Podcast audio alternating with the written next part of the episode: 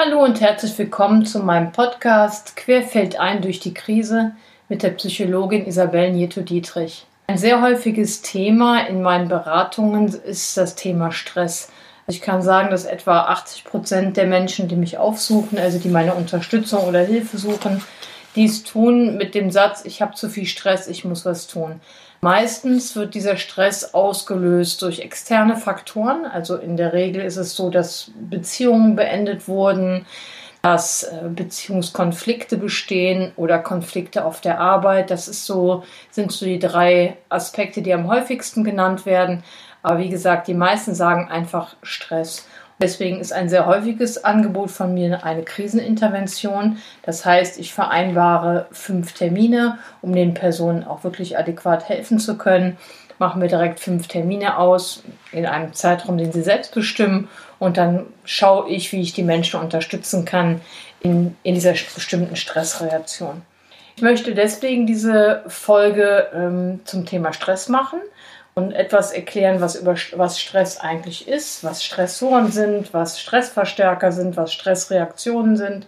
Und dass einem vielleicht oder dem Hörer auch noch mal klar wird, welche Reaktionen man eben unter Stress hat, welche körperlichen Reaktionen vor allen Dingen, weil das ist oft eben so ist, dass man diese körperlichen Reaktionen direkt wahrnimmt und dass man sie vielleicht, wenn Sie sich diese Folge angehört haben, etwas besser zuordnen kann, dass einem klarer wird oder dass man diese Signale auch entsprechend deutet und frühzeitig eingreift, dass diese körperlichen Reaktionen nicht zu stark werden und dass man vielleicht Methoden entwickelt, um dem entgegenzutreten. Wichtig ist erstmal, dass Stressoren immer etwas ist, was von außen kommt, kann man sagen.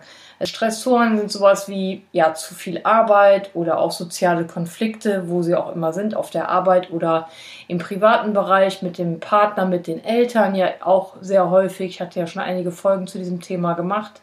Dann ist es auch oft Zeitdruck oder dass man gestört wird. Und genau, das ist erstmal ganz wichtig. Das heißt, ich gerate in Stress, wenn Stressoren von außen auf mich zukommen und wenn ich diese Stressoren einfach nicht mehr kompensieren kann.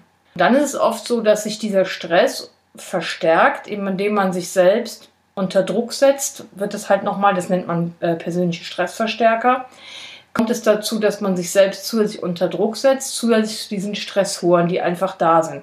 Wenn ich zum Beispiel ein Mensch bin, der relativ ungeduldig ist oder perfektionistisch oder auch sowas wie Kontrollstreben, dass ich immer alles vorab schon kontrollieren muss, damit auch nichts Unvorhersehbares geschieht, so, sowas wie zum Beispiel Störungen.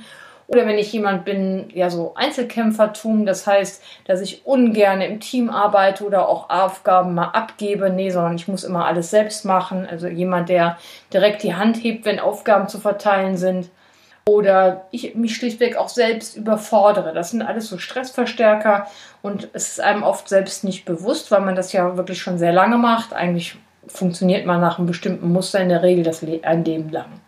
Und dann ist es eben so, wenn, wenn Sie diese Stressoren sich betrachten und eben diese Stressverstärker, dann kommen Stressreaktionen. Und diese Stressreaktionen, da finde ich ganz wichtig, auf die körperliche, auf den körperlichen Aspekt einfach mal einzugehen.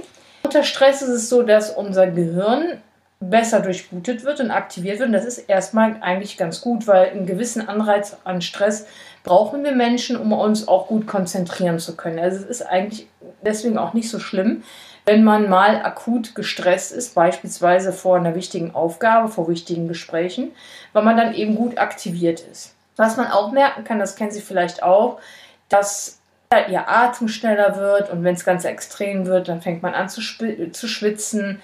Muskulatur verspannt, ist ja auch eine der häufigsten Folgen von Stress auf körperlicher Ebene sind Rücken oder Muskulatur, Muskul, muskuläre Verspannungen. Das, äh, da hat ja die DAK auch gerade einen Bericht rausgebracht. Das ist ja das, weswegen die Menschen am häufigsten fehlen auf der Arbeit, sind ja Rückenprobleme und die haben in der Regel mit Muskelanspannung zu tun. Dann ist es so, dass sich der Herzschlag auch erhöht. Das merkt man, wenn man ja gestresst ist. Und was viele auch nicht wissen, Verdauungstätigkeit, die wird im Gegenzug gehemmt. Und das erklärt natürlich auch, warum die Verdauungsproblematiken, die Darm- und Magenbeschwerden tatsächlich an zweiter Stelle der, sag jetzt mal, der häufigsten Beschwerden von uns Menschen sind. Und das kann man sich eben damit erklären, weil, man, weil die Verdauungstätigkeit eben sinkt. Das heißt, Muskelanspannung steigt, Verdauung sinkt und da kann man sich erklären, dass viele eben sagen, sie hätten Probleme mit der Verdauung.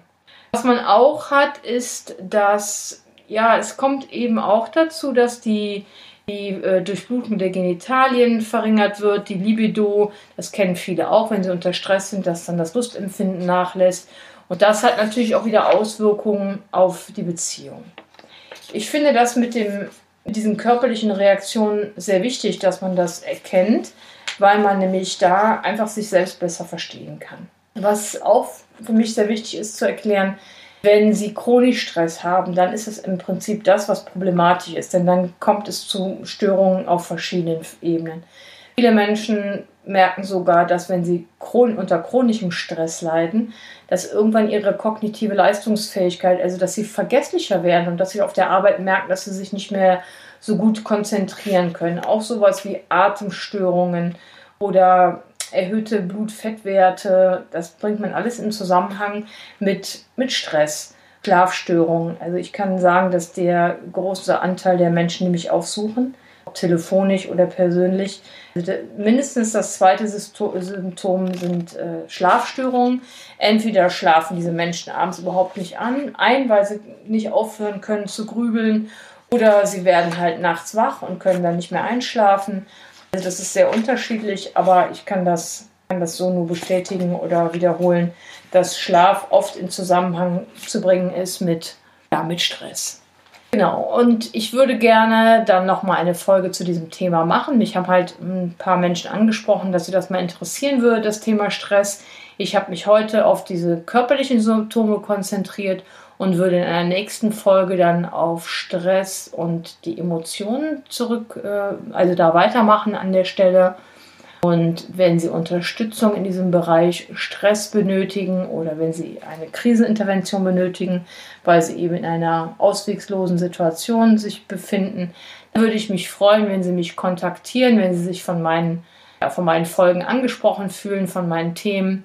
Dann verbleibe ich an dieser Stelle mit herzlichen Grüßen und bedanke mich fürs Zuhören und einen schönen Tag noch. Tschüss.